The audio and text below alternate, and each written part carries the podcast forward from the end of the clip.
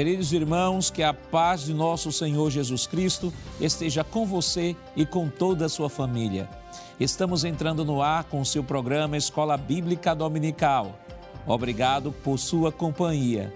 Estamos transmitindo esta programação através do canal 14 em Recife região metropolitana e pelas repetidoras em todo o estado de Pernambuco, pelo canal no YouTube Rede Brasil Oficial também em formato de podcast no Spotify na Rede Brasil. Compartilhe nossos links para que mais pessoas sejam alcançadas pelo estudo da Palavra de Deus. Hoje estudaremos a penúltima lição deste trimestre com o título Sendo a Igreja do Deus Vivo. E para comentar a lição esta semana, contamos com a presença do evangelista Alessandro Barreto. Pastor irmão Alessandro. A paz do Senhor, pastor Nando Jackson do evangelista Jonathan Lucena, pastor irmão Lucena. A paz do Senhor, pastor Nando Jackson. E do auxiliar e professor Jonas Santana, pastor irmão Jonas. Paz do Senhor, pastor Nando Jackson. Os efeitos do mundanismo são percebidos quando a igreja deixa de ser pautada pelos valores da fé cristã. Infelizmente, a igreja não está imune às influências nocivas da sociedade. Nesta lição, vamos abordar a natureza da igreja, seu relacionamento com Cristo e as armas que impedem a mundanização da igreja local. Mostraremos o papel da igreja do Deus vivo como coluna e firmeza da verdade. Evangelista Alessandro, o senhor poderia ler o texto áureo desta semana, por favor? Pois não, pastor. Diz assim o texto áureo: Grande é este mistério. Digo-o, porém, a respeito de Cristo e da igreja. Efésios capítulo 5, versículo 32. Evangelista Lucena, quais as, qual a verdade prática desta semana? A verdade prática dessa semana, pastor, diz, diz o seguinte: a noiva de Cristo não pode ser mundana, pois ela é a guardiã da verdade revelada e suas vestes devem se manter imaculadas para as bodas do Cordeiro. Irmão Jonas, quais os objetivos da lição desta semana? Pois não, pastor. Essa lição tem três objetivos. O primeiro, explicar a natureza da Igreja do Deus vivo. Segundo, enfatizar o relacionamento de Cristo com a Igreja por meio da santificação. E o último objetivo, elencar as armas da Igreja do Deus vivo. A leitura bíblica em classe para a lição de hoje está em 1 Timóteo, capítulo 3, versículos 14 ao 16, e Efésios, capítulo 5, versículos 25 ao 27 e versículo 32. Acompanhe conosco. Escrevo-te estas coisas, esperando ir ver-te bem depressa. Mas, se tardar, para que saibais como convém andar na casa de Deus, que é a igreja do Deus vivo, a coluna e firmeza da verdade. E, sem dúvida alguma, grande é o mistério da piedade aquele que se manifestou em carne foi justificado em espírito, visto dos anjos, pregado aos gentios, criado no mundo e recebido acima, na glória.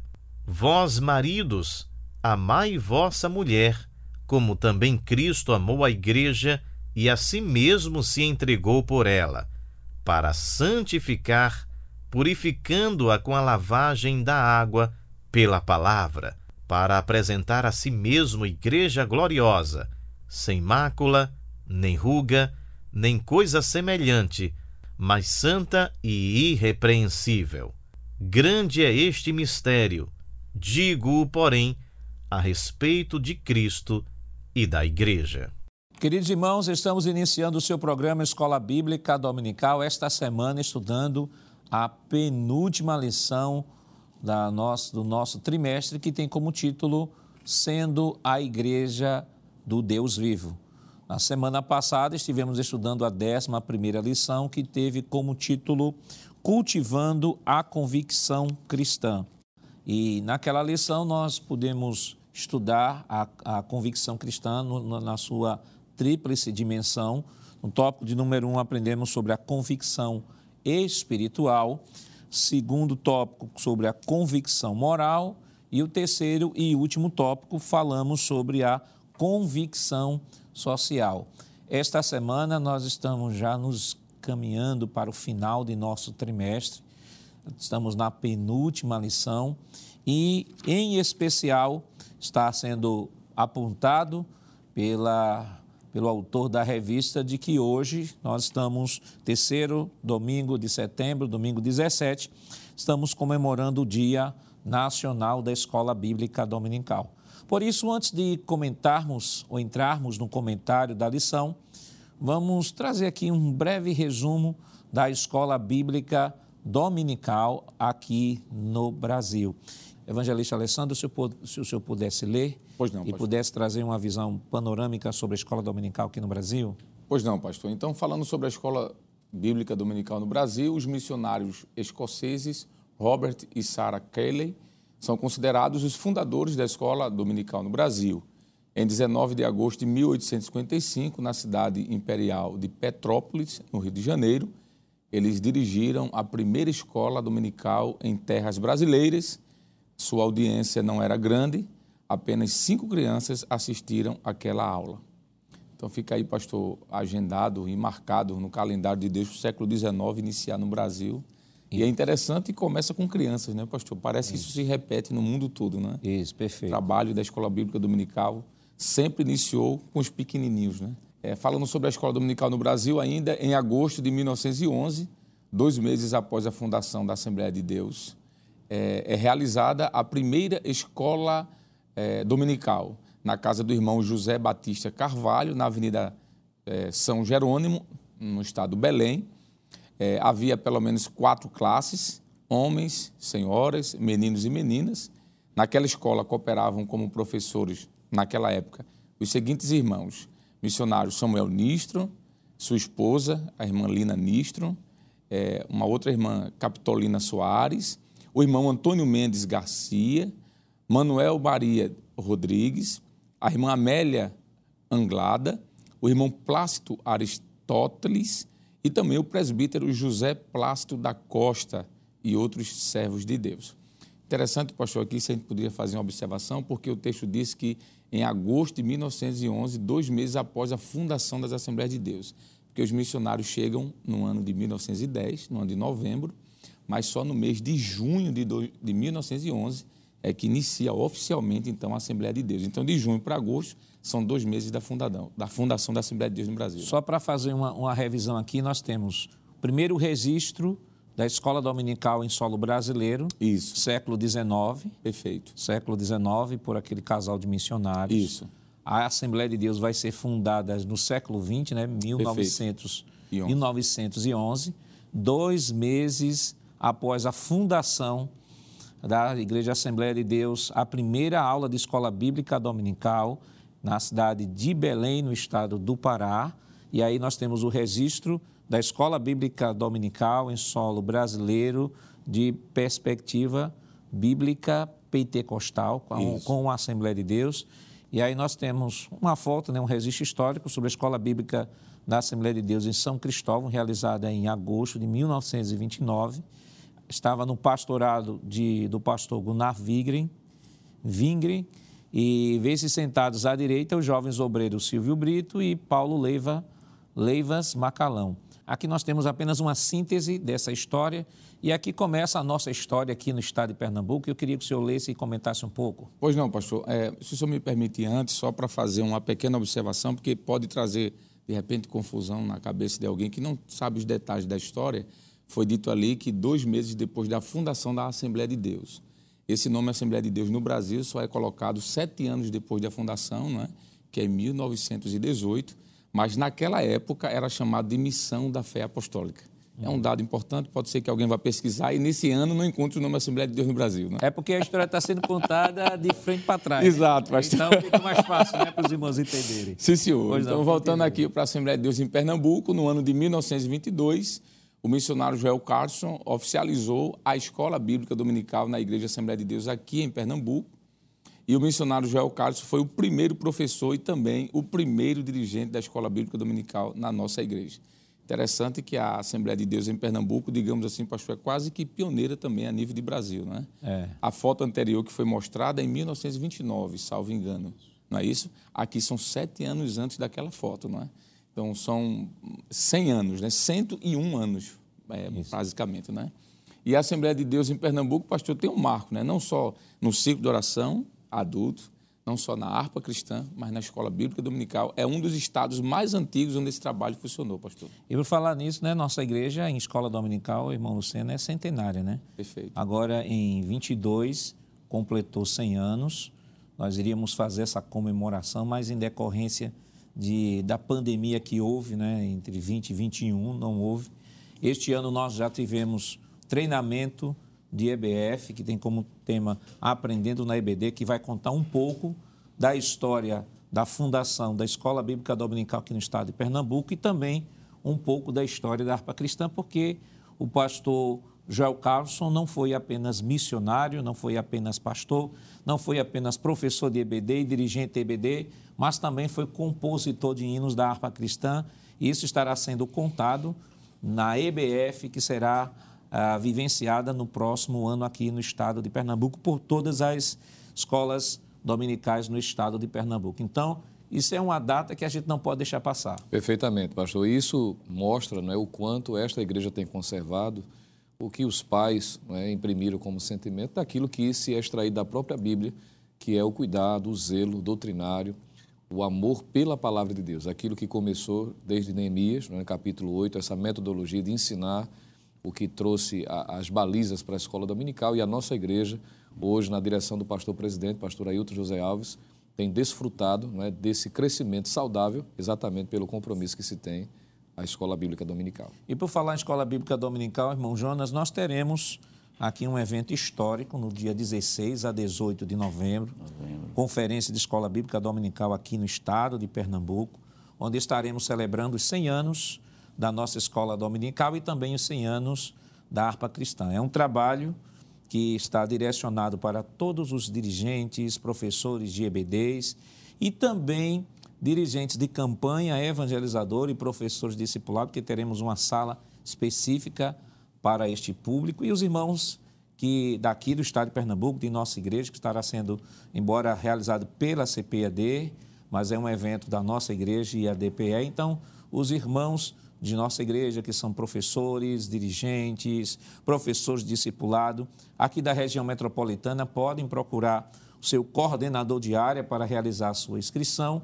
E os irmãos do interior do estado procurem o seu pastor setorial ou pastor da filial para buscar orientação sobre como se inscrever. Então, esse evento também é um evento histórico em parceria com a CPAD que vai marcar e celebrar esse momento tão importante. Acredito que todo professor de escola dominical, dirigente, faça um esforço para participar, porque, como o senhor está dizendo, pastor, é um evento histórico que está marcando, são 100 anos de escola bíblica dominical. E merece aqui também uma, uma observação. É, veja que a escola dominical começou com essas classes, todas divididas por sala. Começou primeiro com crianças, né, como já foi mencionado aqui pelo evangelista, mas tem um slide anterior que mostrou justamente as classes. Né? E aqui em Pernambuco, de norte a sul, vamos dizer aqui em Pernambuco mesmo, né? a gente vê que as nossas escolas dominicais estão divididas também por salas. Por que eu estou dizendo isso? Porque em muitos estados já não é mais assim.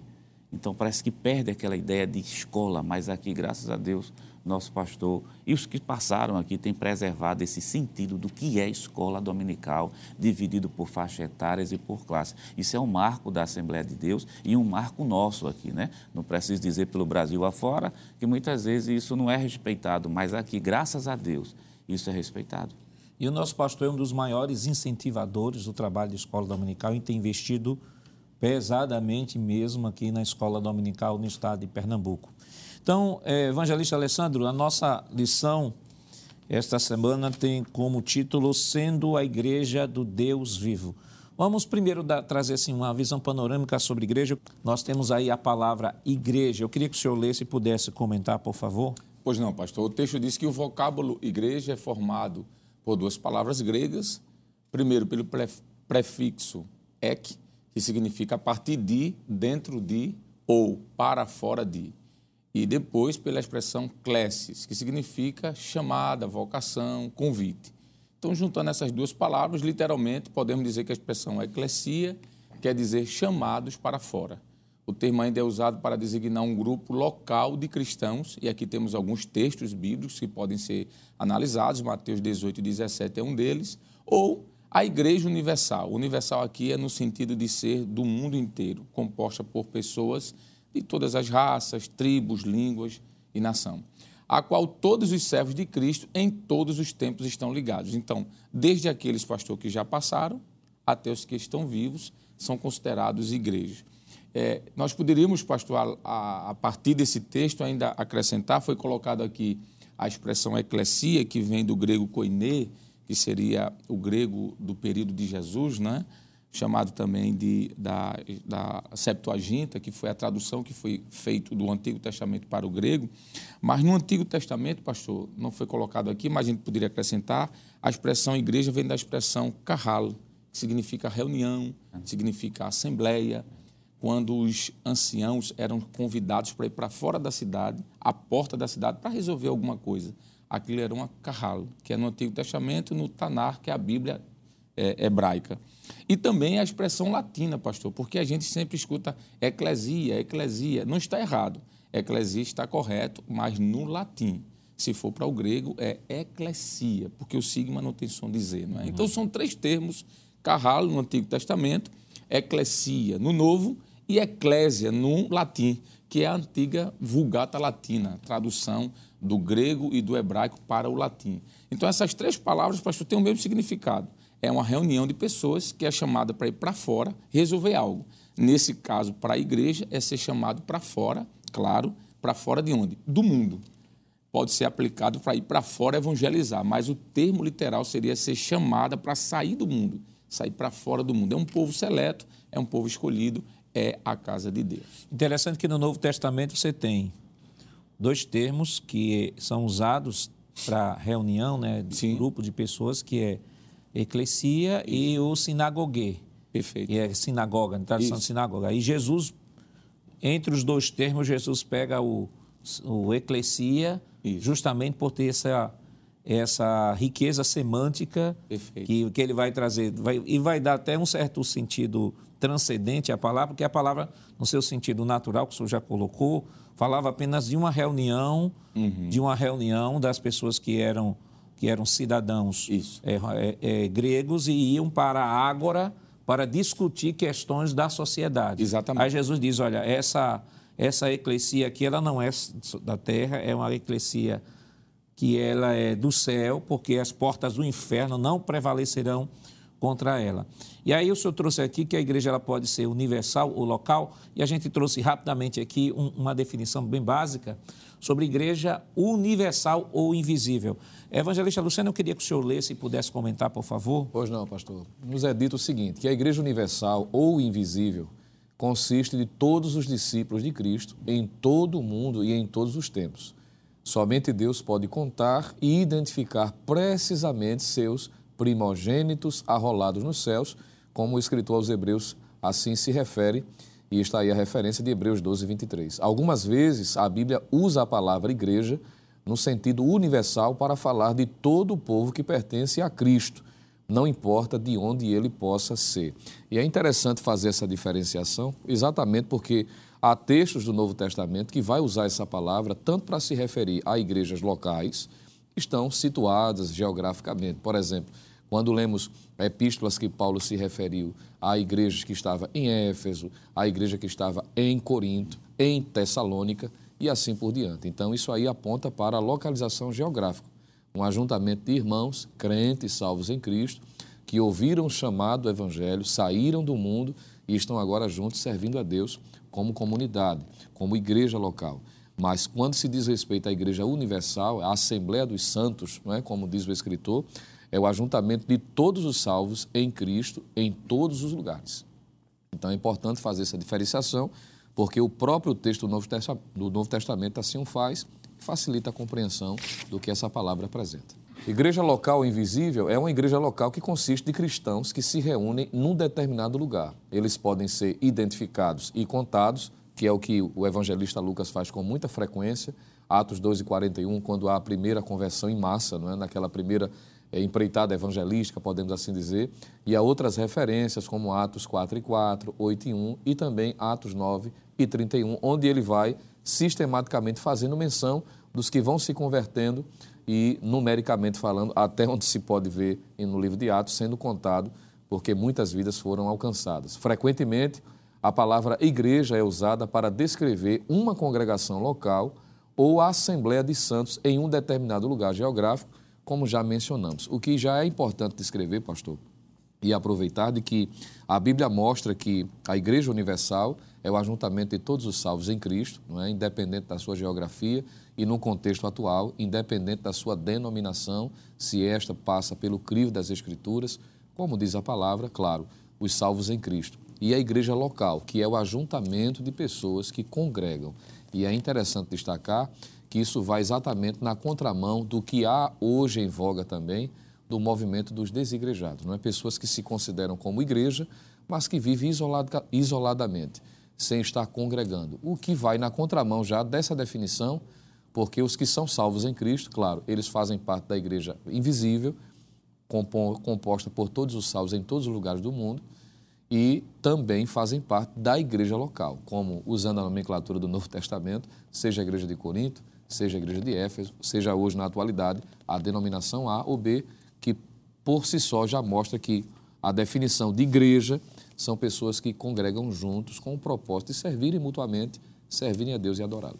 Irmão Jonas, além da igreja ser universal, ou local, ela é também chamada de igreja militante ou atuante. O que é que quer dizer isso?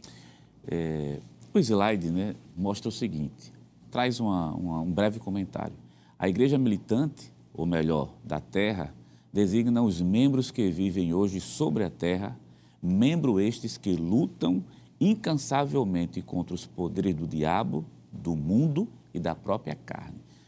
É, o que seria justamente essa, essa igreja militante ou atuante. As duas coisas devem ser é, consideradas aqui, que luta contra os poderes do diabo, contra o mundo e contra a carne. Quer dizer, faz parte da natureza da igreja ser contra esse sistema. O título da nossa lição diz assim: sendo a igreja do Deus vivo. Quer dizer, para ser a igreja do Deus vivo, tem que ser militante ou atuante. Quer dizer, não tem como eu ser igreja do Deus vivo e me acomodar com o mundo. Quer dizer, para eu ser igreja do Deus vivo, eu tenho que ser militante e atuante no sentido de contra o diabo, a carne e Satanás. O senhor falou isso, eu, eu lembrei uma vez que alguém disse assim: não existe estar em cima do muro, porque o muro já é território de Satanás. já, então, ou você é igreja, verdade. ou não é. Ela é também conhecida como uma igreja triunfante. O que isso quer dizer? Pronto. A igreja triunfante ela é composta pelos salvos que dormiram no Senhor, está registrado no primeiro livro de Tessalonicenses, capítulo 4, versículo 13 a 14. Ela já está com o Senhor, onde os brados de guerra se transformaram em cânticos triunfais.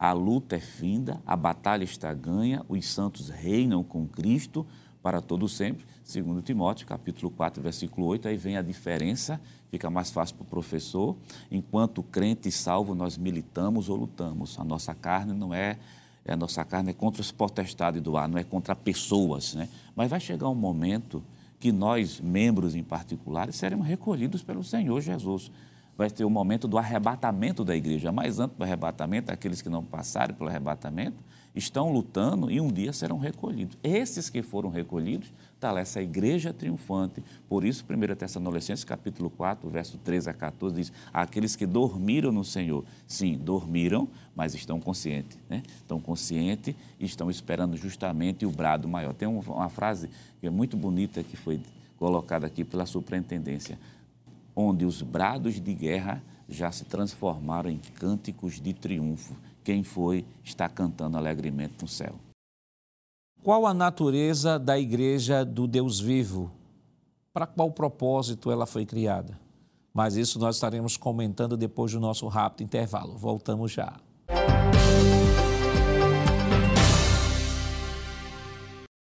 Queridos irmãos, estamos de volta em seu programa Escola Bíblica Dominical, esta semana estudando a 12 lição que tem como título Sendo a Igreja do Deus Vivo.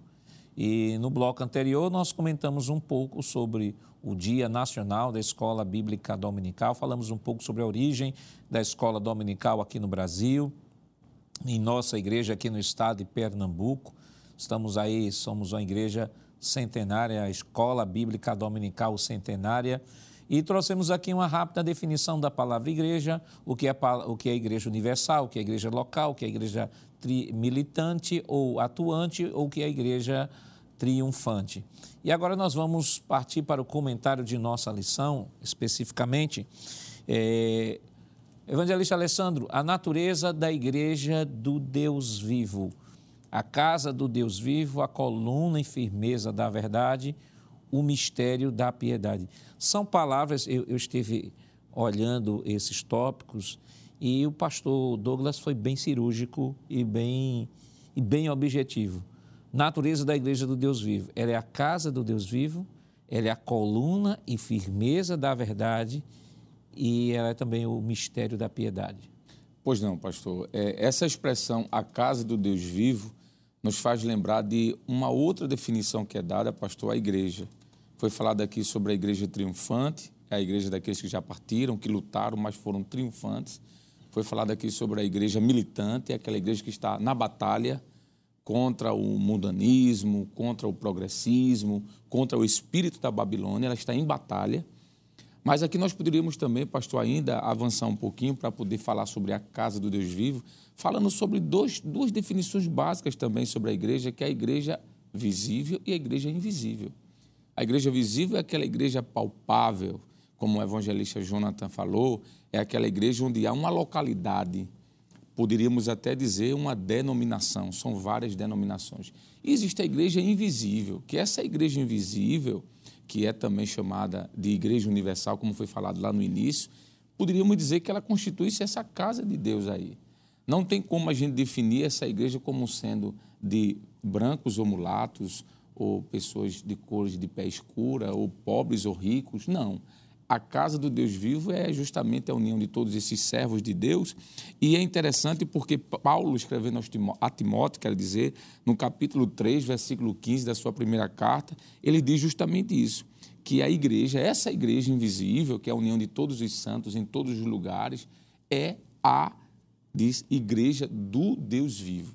Essa expressão, igreja do Deus vivo, precisa aqui fazer uma observação: que ele não diz do Deus ou do Deus morto, é um Deus vivo que atua, pastor, que age, que está em comunhão, em contato com essa igreja, que há um movimento.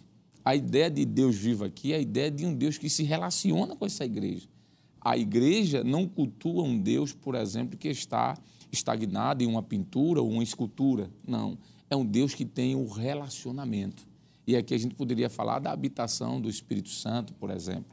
É, o apóstolo Paulo usa essa expressão, pastor, Igreja do Deus Vivo, que é a mesma expressão que aparece no Antigo Testamento. No livro de Reis, cap, 1 Reis, capítulo 3, versículo 1, lá é chamado de a, o templo como sendo a casa do Senhor. Só que essa expressão casa do Senhor no Antigo Testamento não se aplicava, pastor, somente ao templo construído por Salomão. Se aplicava à reunião dos santos. Quando o povo de Israel se reunia para celebrar as festas, por exemplo, a reunião daqueles, daqueles filhos de Israel era chamada de a casa do Senhor. É a expressão hebraica que aparece para Sherem. Era quando Deus vinha habitar no meio deles. É interessante. Que a palavra Sherem quer dizer também avizinhar-se. Veja que fala de um relacionamento, fala de uma atividade, de movimento, vamos assim dizer. E o apóstolo Paulo, ele utiliza, além dessa expressão, Deus vivo, casa do Deus vivo, igreja do Deus vivo, ele usa aqui, inclusive o pastor Douglas Batista colocou de forma muito clara, Galatas 6 e 10, quando essa igreja é chamada de domésticos da fé, em Efésios 2 e 19. Essa igreja também é chamada de família de Deus. Isso aqui é uma expressão muito bonita, né, pastor? Família. Veja que todos os termos falam de um conjunto de relacionamento entre pessoas e que estão vivas, obviamente, não é? é em 1 Coríntios capítulo 12, 27, essa igreja é chamada de corpo de Cristo. E aqui é essa igreja invisível. Por isso que eu falei de igreja visível e igreja invisível. A visível é aquela igreja que a gente está vendo. Por exemplo, aqui está uma igreja. Aqui está a parte da igreja, ou uma parte. mas ao mesmo tempo existe a igreja invisível. E é por isso que Paulo chama aqui de corpo de Cristo, esse corpo chamado de místico, né?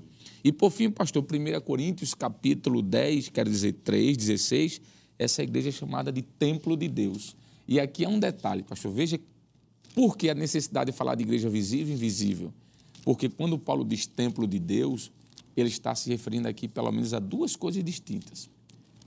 A pessoal, Efésios 2, 22, Paulo diz que o nosso corpo é templo de Deus. Então, essa igreja sou eu individualmente, mas templo de Deus também no sentido coletivo, pastor. Tanto no individual quanto no coletivo. E aqui é bom porque Paulo disse que aquele que destruir o corpo, Deus cobrará. Se esse corpo é templo de Deus, então ele deve ser mantido. E é por isso que essa lição ela vem falar sobre o cuidado com a igreja. Não é a igreja no sentido apenas institucional, mas é a igreja no sentido espiritual. E é por isso que o mundo, o espírito da Babilônia, que esse trimestre nós estamos falando muito sobre isso, tenta destruir esse templo, pastor, essa igreja pessoal, essa igreja individual, com o pecado, com a prostituição, com o uso desordenado de drogas, que outrora eram consideradas ilícitas e agora hoje são mais são lícitas, e aí por diante. Então, essa definição da natureza da igreja é muito profunda, pastor. E eu creio que na própria lição já tem aqui uma definição bem vasta sobre isso. E vale pontuar, evangelista Lucena, de que quando falamos sobre igreja, como já foi dito aqui, né, a igreja universal, igreja local, igreja militante, igreja, igreja triunfante, é que a corpo, igreja visível, invisível, visível, invisível, igreja a corpo de Cristo, o corpo místico de Cristo, uhum. ou o corpo espiritual de Cristo. Então, vale destacar de que cada, cada pessoa individualmente constitui um membro de que constitui essa igreja como um todo. Porque, às vezes, o Evangelho já falou aqui eu, sobre a igreja invisível, eu lembro que, às vezes, tem pessoas que dizem assim, olha, irmão, é, eu sou, faço parte da igreja de Cristo, da igreja invisível, eu sou a igreja. Então, se eu sou a igreja, não preciso ir para a igreja física. Aí diz assim, porque Deus não criou a igreja física. Jesus não criou placa de igreja física. Eu sou a igreja espiritual e não preciso estar em lugar nenhum porque minha relação é individual com Deus. Só que quando nós olhamos à luz do Novo Testamento, principalmente a partir do ministério de Jesus, a gente vê Jesus frequentando sinagoga, a gente vê Jesus frequentando o templo. Nós vemos os cristãos, mesmo sem templo, que os cristãos no primeiro século não tinham templo. Aí Lucas vai registrar. E perseveravam unanimemente no templo todos os dias. Sim, mas que templo era esse que, já que os cristãos não tinham templo? Era o templo dos judeus. Tem uma tradução que diz assim: perseveravam unanimemente no pátio do templo, que é justamente o pátio dos gentios. Ou seja, a necessidade de congregar era tão grande que diz assim: ah, embora que a gente não possa entrar no templo dos judeus, só pertence aos judeus, mas a gente fica aqui no terraço, aqui, a gente fica aqui fora, no pátio, a gente se reúne e congrega. Quer dizer, não tem como desconectar. Observe que todos os termos aqui que o pastor trouxe, que a Bíblia traz, é sempre a ideia de coletividade, uhum. de reunião de, de, das pessoas unidas. Nós temos aqui domésticos da fé, família de Deus, corpo de Cristo. Uhum. Então, a ideia é sempre da reunião, como o evangelista aqui tratou. Sempre da reunião, de estar todo mundo junto, aprendendo e crescendo. Logo, a ideia de desigrejado, ela é uma ideia antibíblica. Com certeza, pastor. Vai totalmente na contramão, como já vimos, da própria definição da palavra igreja e do conceito prático que ela é, nos leva a perceber que é o que Jesus espera daqueles que o servem. Enquanto o senhor estava falando, por exemplo, que essa tentativa de se justificar dizendo que a pessoa sozinha ela se constitui como um corpo, vai também na contramão do que Paulo descreve com muita facilidade, não precisa muita coisa. Ao lermos primeiro aos Coríntios capítulo 12, ele vai trazer é, essa informação de forma mais precisa, mostrando a inter-relação que deve haver entre os membros e essa união, de fato, constitui o corpo. Mas cada um, por si só, não é corpo, mas é membro. E isso deve ser considerado.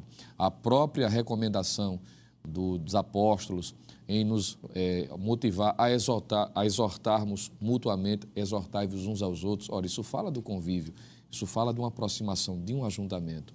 O Senhor estava tratando a respeito do ajuntamento que se era possível até um certo ponto da história da, do primeiro século, no pátio.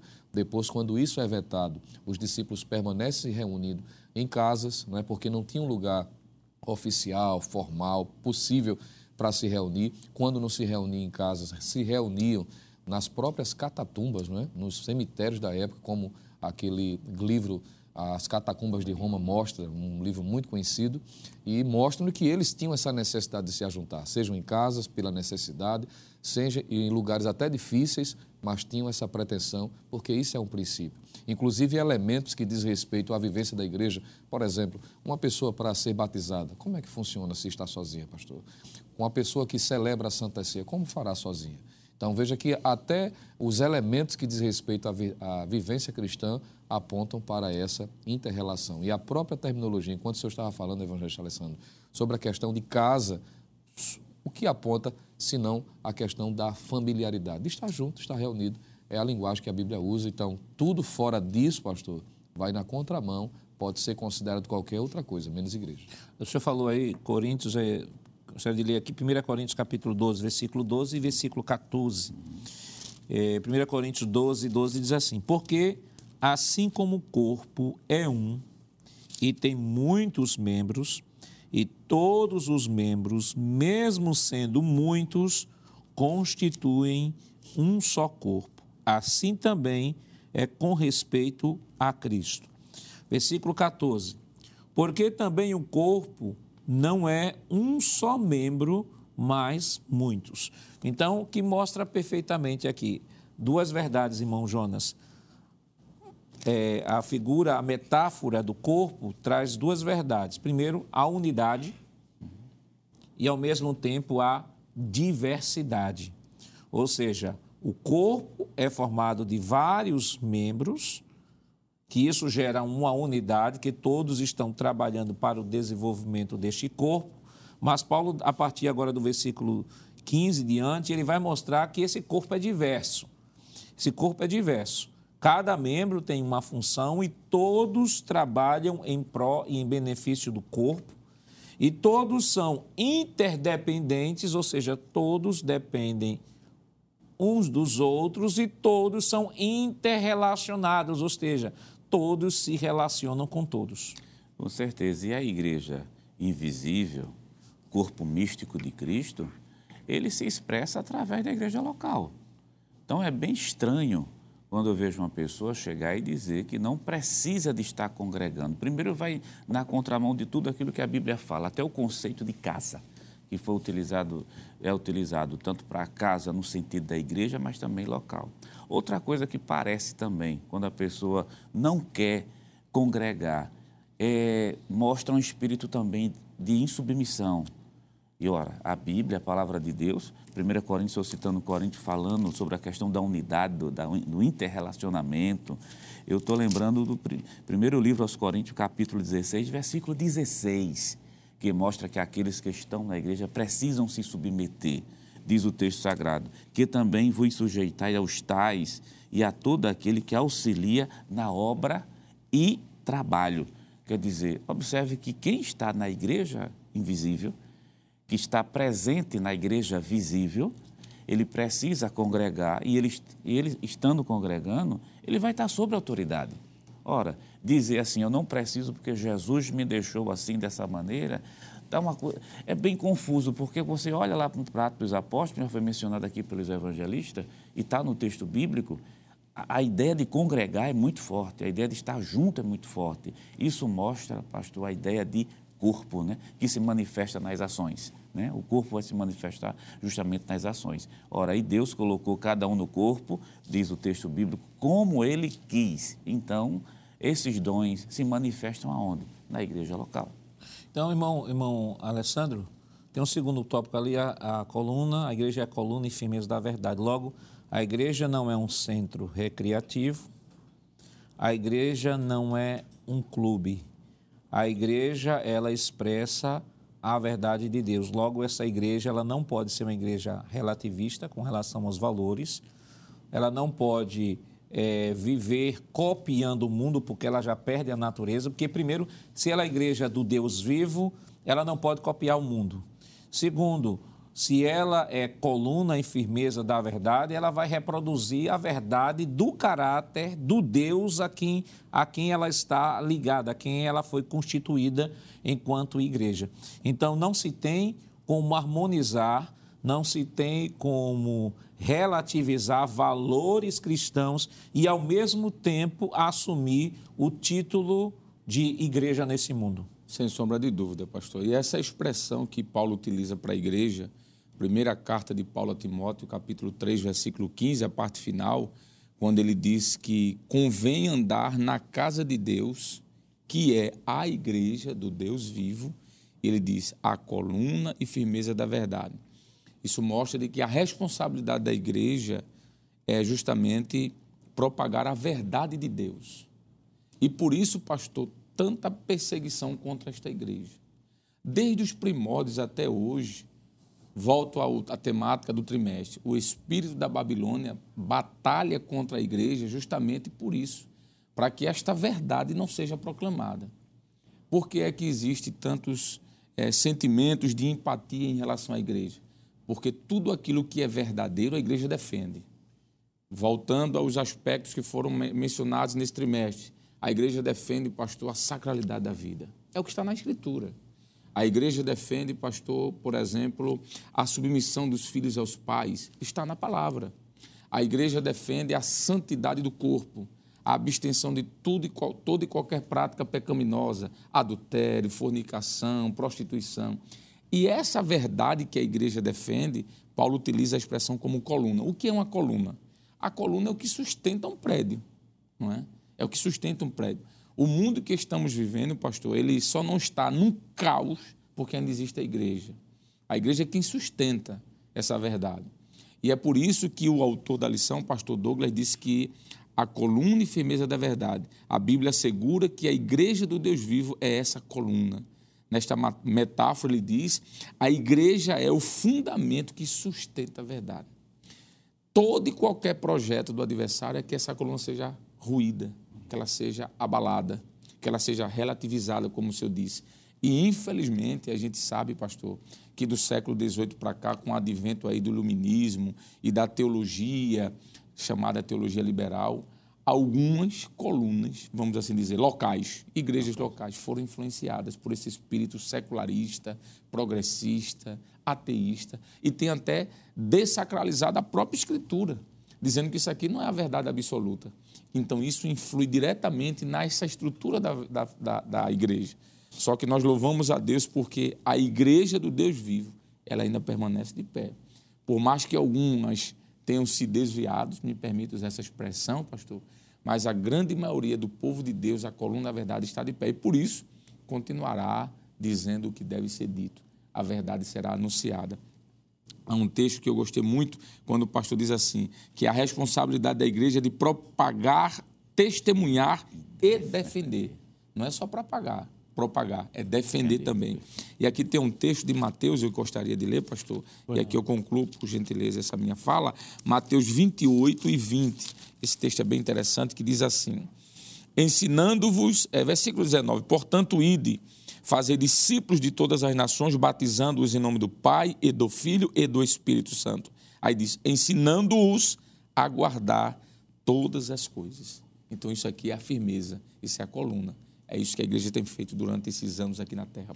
Então, evangelista Lucena, isso demonstra claramente que a igreja ela não negocia valores, isso. não negocia doutrina, o que na verdade não é a sociedade atual ou o conjunto de leis, ou códigos de leis, ou o ordenamento jurídico de nosso estado, de nosso país ou de qualquer outra, outro país que é, redefine matérias que são estritamente do fórum divino. Deus definiu, é Deus que define família, é Deus que define vida, é Deus que define pecado. O pecado na sociedade humana pode ser até legalizado, legalizado, mas o fato de ser legal não quer dizer que seja moral, porque a última palavra sempre será da Escritura. Perfeitamente, pastor. É o que a história da igreja aponta né, para os que preservaram esse princípio, que é um princípio que deve ser considerado independente da questão cultural, que é o grande problema hoje, que se tudo às vezes quer se relativizar, como o senhor disse, em razão da aculturação, por aquilo que a sociedade coloca como pressão que vai na contramão. E a, e a justificativa é: os tempos mudaram, nós estamos no século XXI, a modernidade, ou a pós-modernidade, exige uma revisão em determinados conceitos, o que a Bíblia não dá margem em momento nenhum. O que era pecado já no princípio da história da humanidade permanece sendo pecado hoje. E esses princípios, esses valores não podem ser negociados. E se fizermos uma pesquisa de campo, e a gente não precisa ir muito longe para perceber, tantos quantos abriram mão dessas verdades hoje estão amargando, pagando um preço muito alto, uhum. porque o que é princípio, pastor, quando é quebrado, vem as consequências. Nós estamos hoje vivendo uma realidade muito preocupante na sociedade moderna, em razão da quebra de determinados princípios. E ainda que alguém, não é, para satisfazer o seu ego, a sua carnalidade, me permita usar essa expressão, eu sei que é um pouco impactante, mas é a pura realidade, onde as pessoas se reúnem e atraem para si aqueles que falam aquilo que lhe agrada. E o lamentável é se ver, como o evangelista Alessandro disse, colunas, ou aquilo que deveriam ser colunas, determinadas igrejas, denominações, ditas evangélicas, negociando e abrindo concessões àquilo que a Bíblia não dá. Não é? Relativizando textos, ressignificando, como hoje se vê com muita facilidade dentro do ambiente digital, determinados ditos mestres, pseudos mestres, dizendo: não, a Bíblia não é mais para se entender dessa forma. Esse texto não quer dizer mais isto. Nós precisamos remodelar, ressignificar.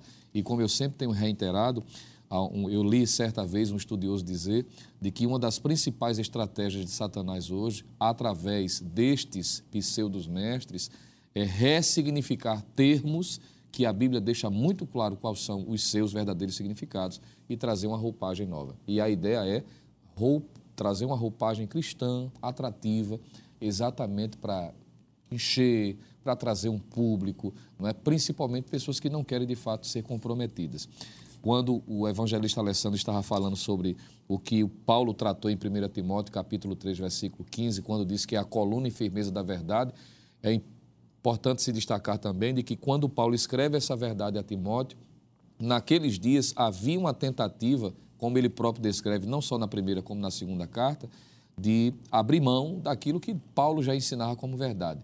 E algumas pessoas haviam incorrido nesse erro, relativizando o evangelho, e Paulo vai dizer a Timóteo: abra o seu olho, não relativize, não se deixe levar pela pressão de seus dias, porque você foi chamado para fazer a diferença. Paulo tanto em, orienta o, o o evangelista Timóteo, como a igreja de um modo geral, para não ser levado por essa onda. O que a gente vai saber que vai ganhar aquela roupagem, principalmente a partir do terceiro século, que é o gnosticismo. E qual era a principal defesa do gnosticismo? Dois viés.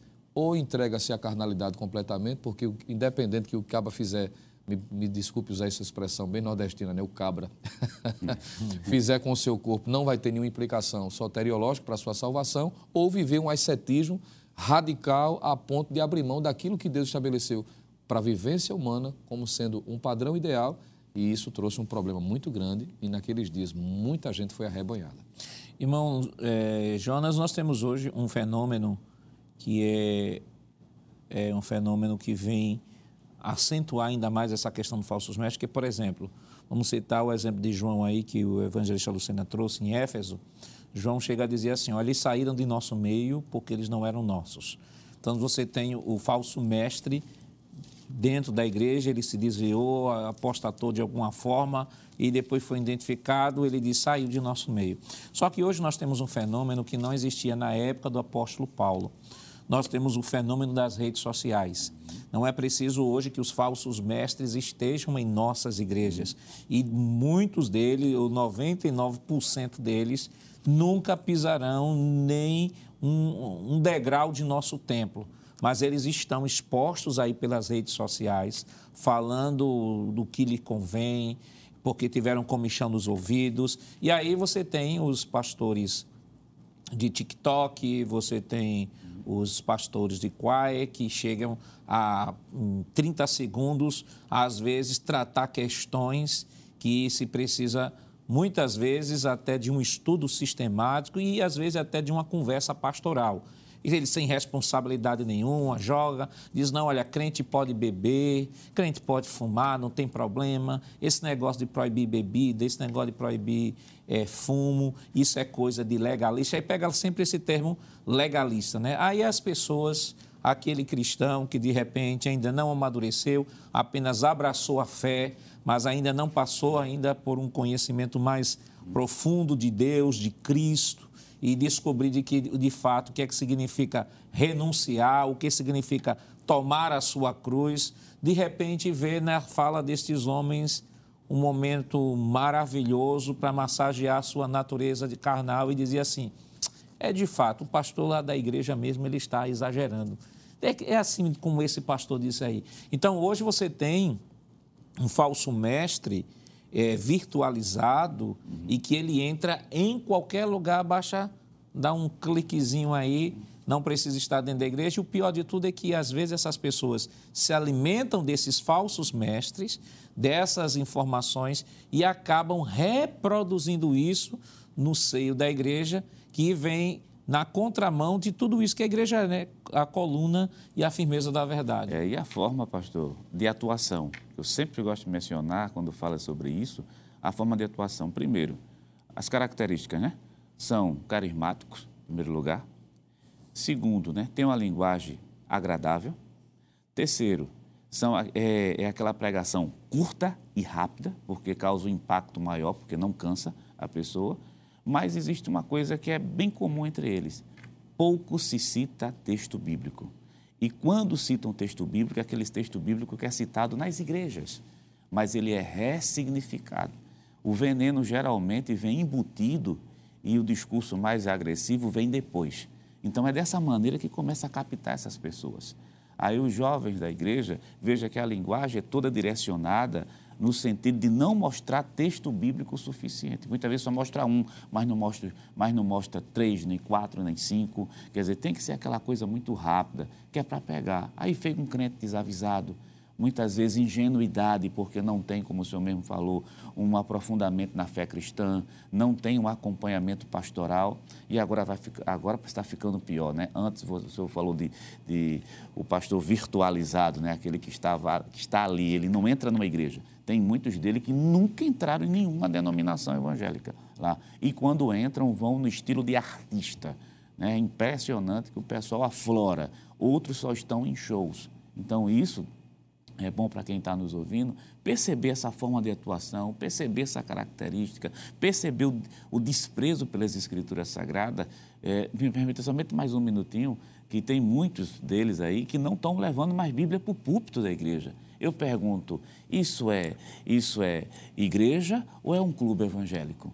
Dizer, são coisas que merecem, merecem a nossa atenção aqui, bastante. São os falsos mestres os falsos profetas, que entram de maneira bem, de maneira bem simples no meio da igreja e vai, e vai é, arrebanhando muita gente. Me, per, me, per, me perdoe se eu estou usando um, um, termo muito é, bruto, é, talvez muito pesado, e vai arrebanhando muita gente para o inferno, porque está se deslocando de todas as verdades que a Bíblia Sagrada tem a nos ensinar. E o detalhe, né? E são caracterizados pelos cachês. Verdade. Né? Se tem um cachê, não é porque é servo, é artista. artista. E quem tem cachê é artista, né?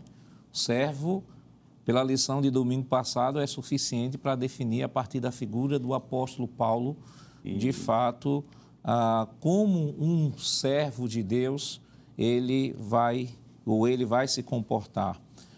O que é o mistério da piedade? E, qual, como é o relacionamento entre Cristo e a igreja.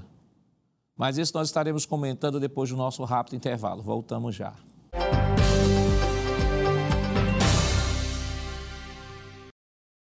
Queridos irmãos, estamos de volta para o último bloco de seu programa Escola Bíblica Dominical, esta semana estudando a 12 lição que tem como título Sendo a Igreja do Deus Vivo.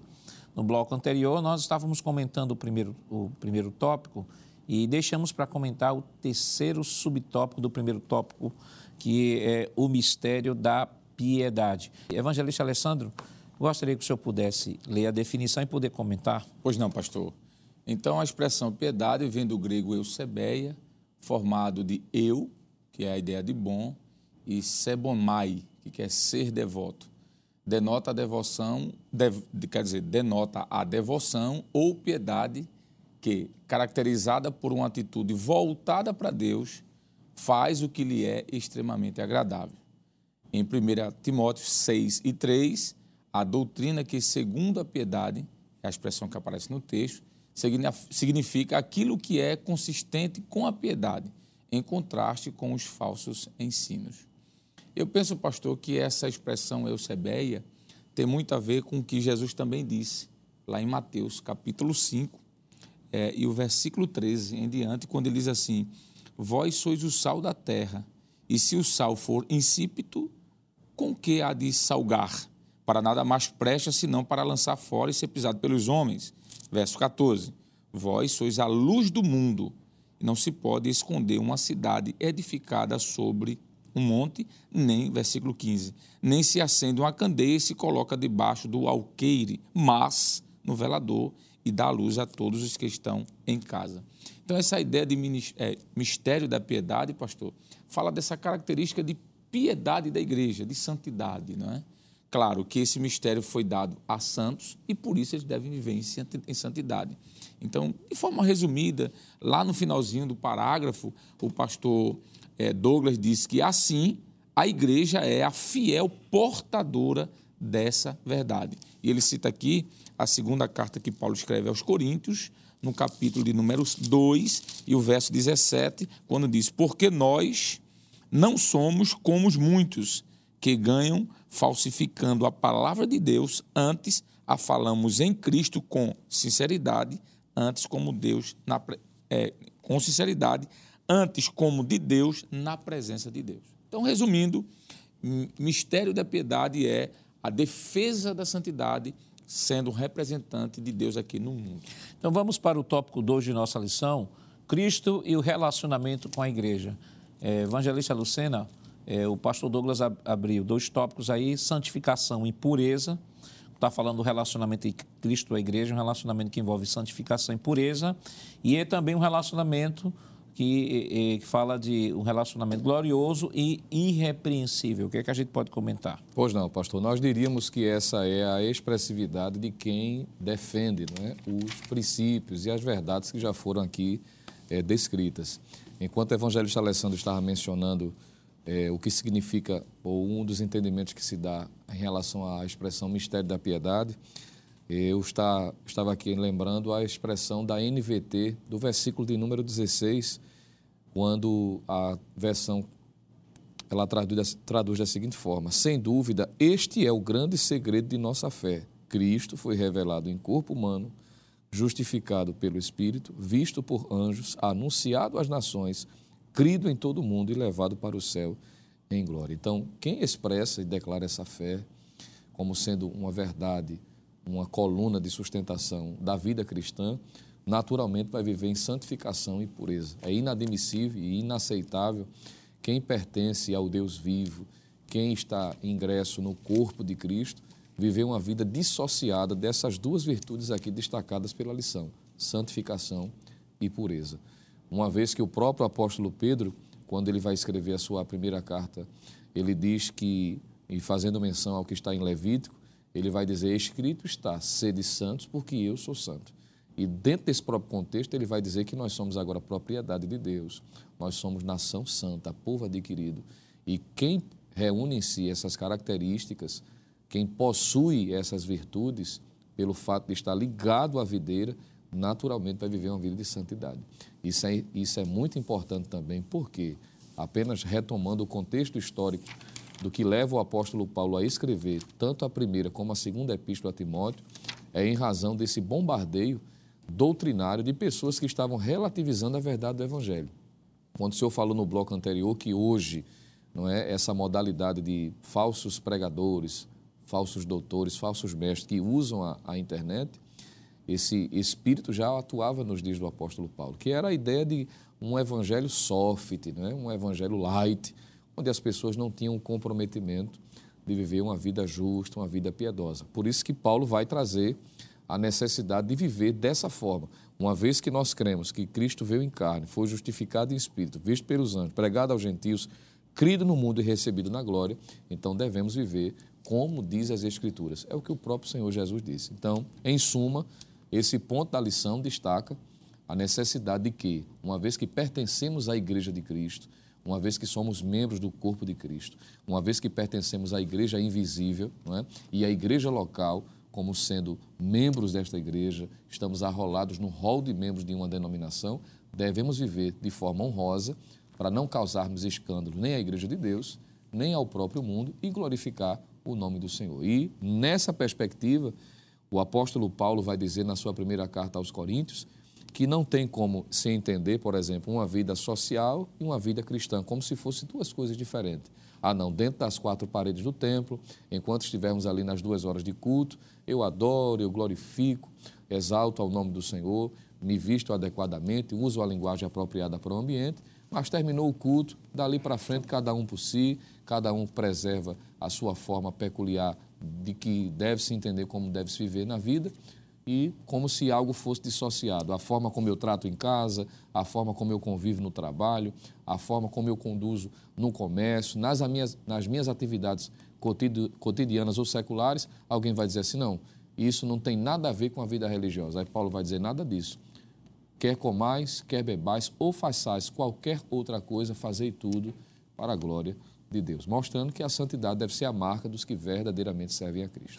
E o senhor falou uma coisa interessante, é que ah, irmão Jonas, sobretudo em decorrência do secularismo, essa ideia de que um cristão ele vive em duas dimensões. A dimensão da sua fé, o espaço da fé e o espaço da vida em sociedade. E essa partição é, que ele faz de sua vida por conta dessa visão secularizada que o espírito da Babilônia traz, aí traz essa, esse mesmo entendimento que o, que o evangelista trouxe aí e que, que combateu. Quer dizer o seguinte, ó, enquanto na igreja eu me visto bem, decentemente, cultuo, choro, adoro, participo das atividades ativas da igreja, mas na faculdade onde eu estudo, ali é o ambiente secular, ou no trabalho, no, no, na empresa onde eu trabalho, é o ambiente secular ou a profissão que eu tenho não tem nada a ver com fé. Não tem nada a ver com fé. Eu sou um profissional, eu posso é, cobrar preços exorbitantes, injustos, porque não tem nada a ver. Eu sou crente, lá na igreja eu choro, peço perdão dos meus pecados, mas aqui é minha é minha profissão. E uma outra situação ainda maior ainda é que algumas pessoas, às vezes, por exemplo, ah, na faculdade se portam decentemente, ah, no trabalho decentemente, na igreja decentemente, mas basta aparecer um evento chamado festa, casamento, hum. que há uma transformação. Há pessoas que se vestem de uma forma em festas de casamento, festas de 15 anos, festa de, de formatura, com uma roupa que nunca na vida daquela pessoa ela, ela, ela veste em outro ambiente. Quer dizer, na mente daquela pessoa, disse: olha, aqui eu posso tudo, aqui eu posso viver do jeito que eu quero. Ou segmenta a sua vida. Não, aqui no trabalho eu posso fazer o que eu quero, mas na igreja não. Quando o evangelista trouxe o conceito de piedade, aquele conceito ele traz uma ideia de, de, uh, de, no sentido de plenitude. O evangelista trouxe aqui e citou o texto de 1 Coríntios 10, 31. Quer comais, quer bebais, quer façais qualquer outra coisa. Qualquer outra coisa, qualquer outra coisa está falando de profissão, qualquer outra coisa está falando de estudo, qualquer outra coisa está falando de festa, qualquer outra coisa é qualquer outra coisa. Pega toda a dimensão da vida cristã. Então, o cristão, ele deve se portar como igreja de maneira irrepreensível, como ah, em santificação, pureza, de maneira irrepreensível, porque a vida cristã ela é plena. Nós vivemos para a glória de Deus e em Cristo e em Cristo atingimos o propósito para o qual lá atrás nós fomos originariamente criados. E fomos originariamente lá atrás criados para quê? Para a glória de Deus. E em Cristo alcançamos este objetivo novamente. Paulo diz: Não mais vivo eu, mas Cristo vive em mim. Então não tem como um cristão pensar ou segmentar a sua vida, dizer isso aqui é secular, isso aqui é sagrado. Não dá para dizer aqui eu sou crente e ali não. Porque é uma questão de natureza, é uma questão de ser regenerado, é uma questão de ser crente. Fazer separação é praticamente, ou melhor, é impossível. Tem um, um, versículo, que é Efésios capítulo 5, versículo 1, que talvez dê uma ideia, que é, é, é impossível fazer essa, essa cisão, essa separação. Porque o senhor falando, tem pessoas que são tão bons né, nessa separação, permita aqui a, a, entre aspas, são tão bons que funcionam como ator. Né? Na igreja ele, ele interpreta muito bem o que é ser crente, e lá fora ele interpreta muito bem o que é ser do mundo.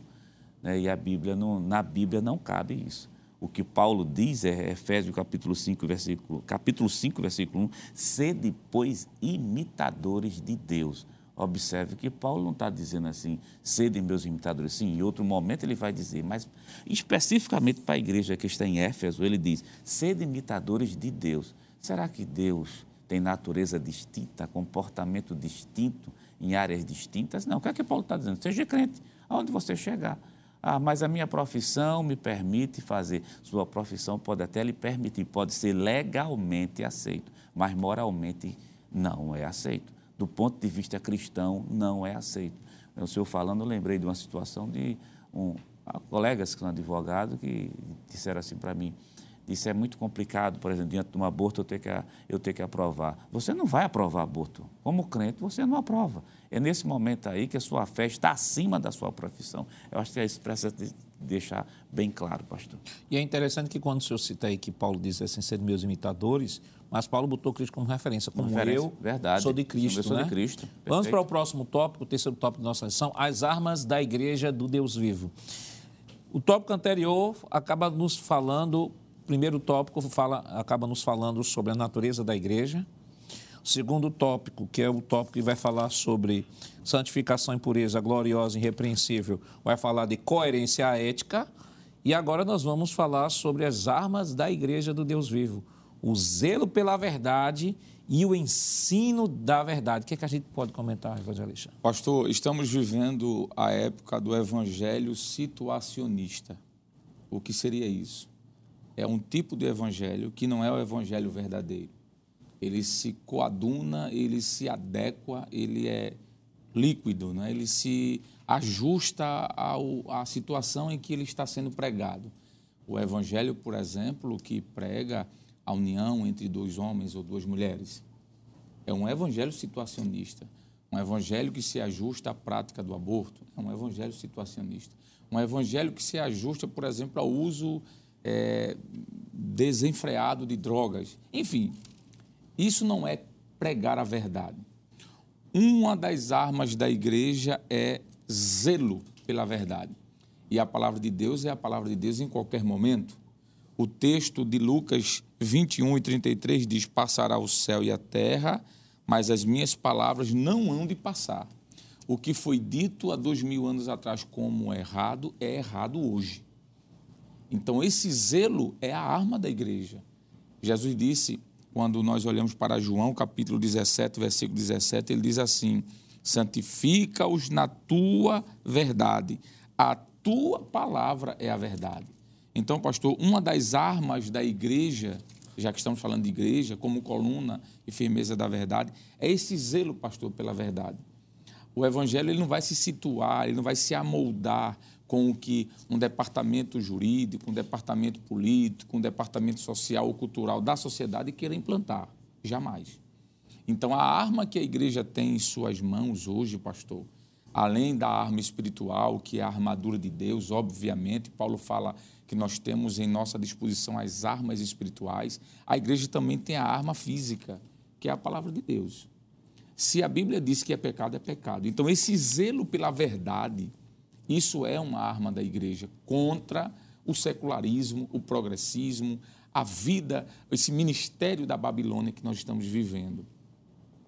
É, enquanto os senhores estavam falando, eu estava me lembrando de pseudos movimentos ditos evangélicos, pastor, que é, mudou tudo. Mudou tudo. Hoje você olha, nem nome de igreja tem mais. Já começa por aí, coloca nome de alguma coisa. A, sei lá, a montanha, o, o oceano, colocando nomes fictícios para não chegar de forma específica. A sarça de Moisés. É, pastor, vamos colocar assim, para depois ninguém dizer que mencionamos de forma direta, mas quem tem ouvidos ouça, né?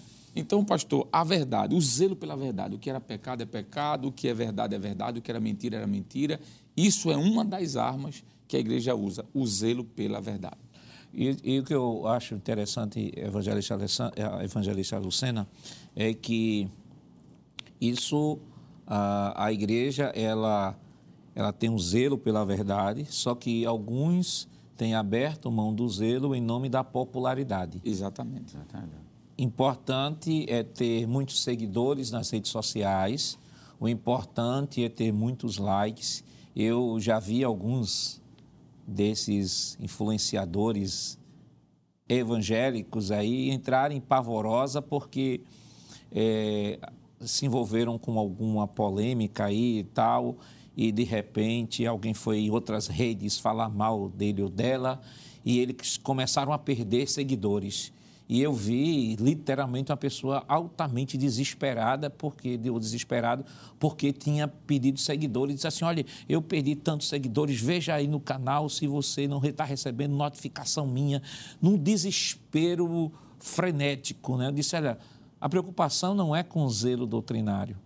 A preocupação não é com falar a verdade, porque falar a verdade numa sociedade relativista está fora de moda. Uhum. Né? O espírito da Babilônia, a gente tem visto que ele tem atuado de tal forma que alguns países você não pode, é absurdo, você não pode nem chegar em frente a uma, a uma instituição que é a favor do aborto e você ficar lá fora com os olhos fechados, orando em espírito, porque é crime. Veja, você se deduz até que a pessoa está cometendo um crime por estar orando. Quer dizer, o espírito da Babilônia sabe o poder que tem a oração, o poder que a igreja do Deus vivo tem, e por isso proíbe até de falar de Jesus, proíbe até Bíblia nas escolas, proíbe-se proíbe até de orar. E há pessoas que estão sendo demitidas ao redor do mundo por irem de contra a agenda do espírito da Babilônia. Então, quando uma igreja ela se propõe a abrir mão do zelo em, em prol da popularidade, dos likes, então uhum. chegou a sua decadência. Perfeitamente, pastor. Então, enquanto o senhor estava falando dessa ideia populista, né, me veio a lembrança, uma personalidade atual da rede social, não vou dizer o nome, vou usar a fala do evangelista Alessandro para ninguém pensar que a gente está se referindo diretamente, que a pessoa chegou a dizer em uma entrevista que desistiu de colocar em suas redes sociais textos bíblicos, versículos da palavra de Deus, porque isso não traía exatamente curtidas, né? que é o interesse da maioria dessas pessoas. O que vai naturalmente na contramão do que o próprio Senhor Jesus fez. Uhum. Enquanto o Senhor falava sobre a questão da preocupação de seguidores, Jesus não tinha essa preocupação. Ele queria que as pessoas seguissem, no sentido evangélico da palavra, mas pela finalidade de libertação, de transformação, de compromisso com a verdade e nunca em detrimento dela. Em João, no capítulo de número 6, nós encontramos um grupo de pessoas que seguiam a Cristo por conveniência, porque ele transformava, fazia milagres que traziam o saciar do material, e a ponto de Jesus dizer que estes o seguiam por causa do pão que ele multiplicava. E teve um momento do seu discurso, pastor, que não tem nada a ver com o discurso populista de hoje, que Jesus arrochou o nome, me permita usar essa expressão. De modo que o texto bíblico diz em João capítulo 6, versículo de número 60, que muitos, pois, dos seus discípulos, ouvindo isso, disseram: Duro é este discurso, quem o pode ouvir? Eles não queriam ouvir uma palavra dura, apenas aquele que massageasse seu ego. E o texto bíblico diz, é, é claro, dizendo que estes, muitos dos seus discípulos, o abandonaram, não quiseram mais segui-lo. Jesus dirige-se para os, os doze e pergunta: né, Querem vocês também ir? E Pedro é enfático em dizer: para quem iremos nós? Só tu tens as palavras de vida eterna. Quando a pessoa abre mão da fidelidade, da verdade de Deus, é porque a sua vida espiritual já não está mais centrada na pessoa de Cristo. Quando assim o está, ela não abre mão da verdade.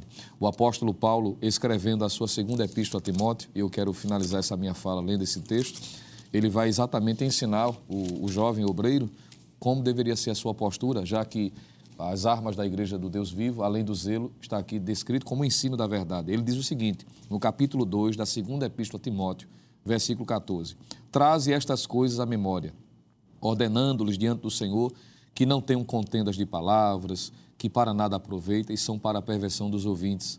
Procura apresentar-te a Deus aprovado, como obreiro que não tem de que se vergonhar, que maneja bem a palavra da verdade. Mas evita os falatórios profanos, porque produzirão maior impiedade.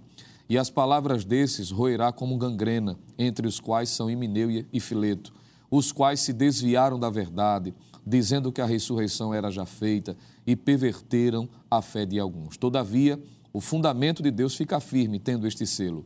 O Senhor conhece os que são seus, e qualquer que profere o nome de Cristo, a parte se dá iniquidade. Quando a pessoa de fato é comprometida, ela ainda que pague um alto preço, como o senhor disse, que é perseguido por conta da, de preservar com zelo e propaganda a verdade, mas ainda assim se satisfaz porque está seguindo o princípio de seguir a Cristo incondicionalmente, ainda que sofra agravo e fazer. hoje o ensino, irmão Jonas, é, tem sido substituído, eu digo, pela teologia PP.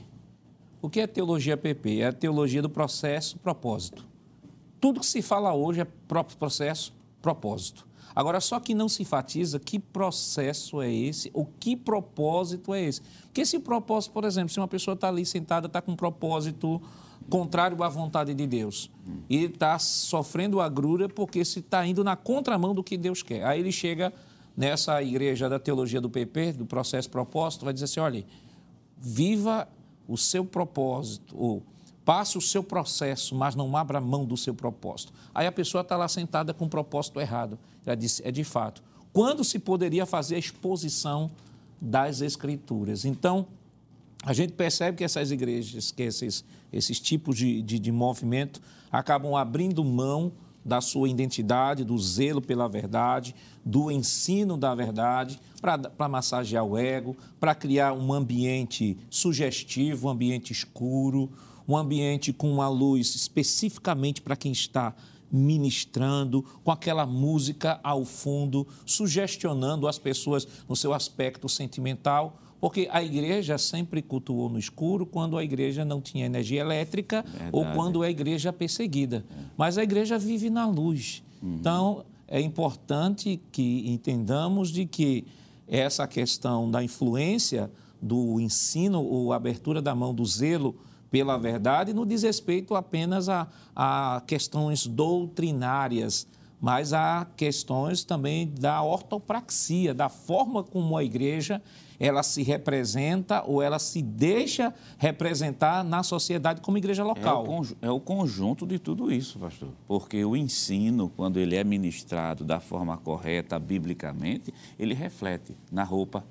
Não tem como. Ele reflete na roupa, reflete exclusivamente na fala da pessoa, até na organização do templo, reflete também, até na pintura do templo não vou entrar aqui em detalhes, em detalhes específicos de questão de arquitetura, é objetivo, mas olhe para uma igreja que vive a palavra de Deus, ministra a palavra, que a forma dela se apresentar na sociedade é diferente, ela vai na contramão, não tem como. Né?